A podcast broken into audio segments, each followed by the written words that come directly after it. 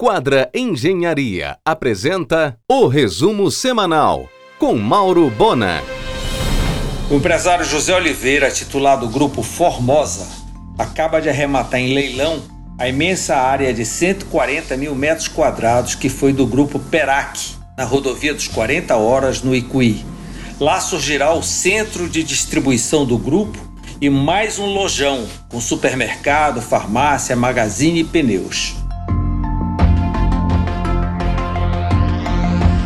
Começou a 12ª rodada de negociações para o grupo líder incorporar os supermercados Nazaré. Seria ou será a consolidação de Garapé Miri. O empresário Flávio Costa, titular da Marisa Alimentos, agora Grupo Mais, responde por 50% do controle da micro cervejaria Caboca.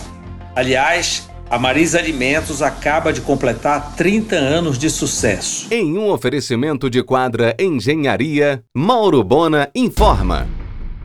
Segundo o relatório aprovado pelo Tribunal de Contas do Estado em 2020, Helder investiu apenas 0,14% do orçamento em publicidade. De acordo com a dotação orçamentária estabelecida pela Constituição do Estado, poderia ter gastado até 1%. Nesta segunda marca os 98 anos que a Igreja de Nazaré recebeu o título de Basílica. Para festejar e atender pedido dos devotos, lançará a versão digital da Lírio Mimoso, sua loja oficial com grande acervo de produtos religiosos. O link da loja virtual pode ser acessado diretamente no site da Basílica. Na sexta, o restaurante Casa do Saulo, na praia do Caranapanari, a 22 quilômetros de Santarém e 26 quilômetros de Alter do Chão, completará 12 anos de sucesso. Nessa ocasião, será lançada a Casa do Saulo Bangalôs, uma hospedaria às margens do Tapajós. A Casa do Saulo Bangalôs, com 10 bangalôs totalmente sustentáveis em cima de um morro, com varanda em balanço para o rio. Cada varanda com um detalhe diferente, tipo piscina, o furor, rede. Refrigerado e com água quente via energia solar e feito em madeira selada. Dois barcos de turismo compõem a atração do lugar. Lançamento nesta sexta, reservas a partir de agosto. Em um oferecimento de quadra Engenharia, Mauro Bona informa. No dia 3 de agosto, um grande cantor nacional, cantor e compositor nacional, com 20 convidados, comemorará seus 80 anos na floresta amazônica, hospedado por 10 dias na casa do Saulo Bangalôs.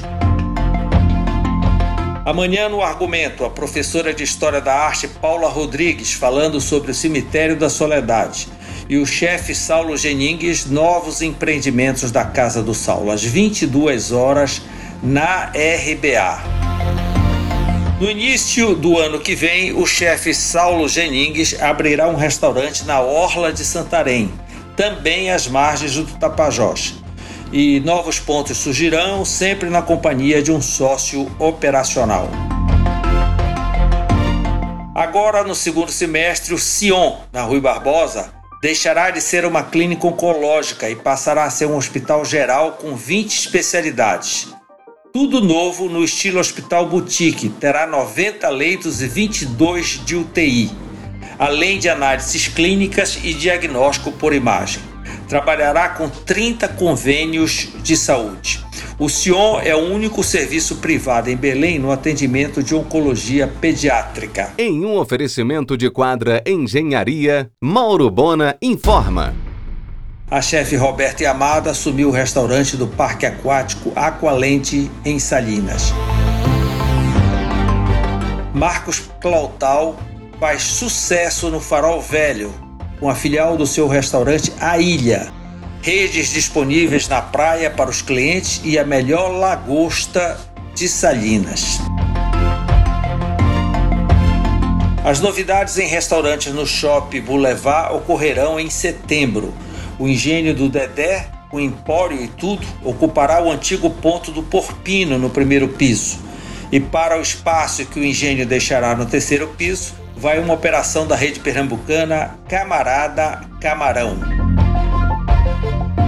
Definido o local para a estação de passageiros que substituirá o Aeroclube, área da Infraéreo no bairro da Pratinha, com acesso pela Arthur Bernardes, inauguração em abril do ano que vem. Neste mês, Valdecães oferece 280 mil assentos aéreos, cerca de 80% do movimento de antes da pandemia. A Azul já está com frequência maior do que no ano passado. Em um oferecimento de quadra Engenharia, Mauro Bona informa. Fonseca Brasil e Silveira Tias mais uma vez presentes no ranking setorial da advocacia, desta vez em nível internacional na revista britânica Chambers and Partners, uma das três mais importantes do mundo no segmento. Tudo documentado. Comprado na década de 60 em edital público da Petrobras, a maior parte da ilha do Cumbu pertence aos herdeiros de Antônio Maria da Silva. O Cemitério da Soledade abriu em 1850 por ocasião das pandemias de febre amarela e cólera. Agora será repaginada em meio à pandemia do coronavírus. O cemitério dos ingleses, em frente ao Soledade, ainda é mais antigo que este, data de 1836. O Soledade funcionou para sepultamentos apenas 30 anos, de 1850 a 1880. Ainda hoje existem cerca de 350 mausoléus. Foi tombado pelo IFAM em 1964. O gradil do Soledade é original e foi feito em Liverpool, na Inglaterra. Agora, com a repaginação, gradil semelhante contornará todo o parque. Ganhará também mais uma entrada, esta pela Dr. Moraes. A repaginação do Parque Cemitério da Soledade incrementou substancialmente a venda das duas torres na Conselheiro com Cerzedelo, lançamento da Level Incorporadora e construção com selo de qualidade da Quadra Engenharia. A construtora Leal Moreira está completando 35 anos de sucesso. Nesse período, construiu e entregou 40 empreendimentos, sendo apenas dois comerciais. Lançará agora, em agosto, o sofisticado Ferrara na Dom Romualdo Coelho, cheio de novidades pós-pandemia inclusive elevador exclusivo para delivery. Em dois anos de operações, a rede Tudo Conveniência instalou 10 lojas. Abrirá mais três no segundo semestre, inclusive a do Atalaia, no Sal, na Semana da Pátria. Você ouviu o resumo semanal com Mauro Bona. Siga o Twitter, arroba Mauro Bona.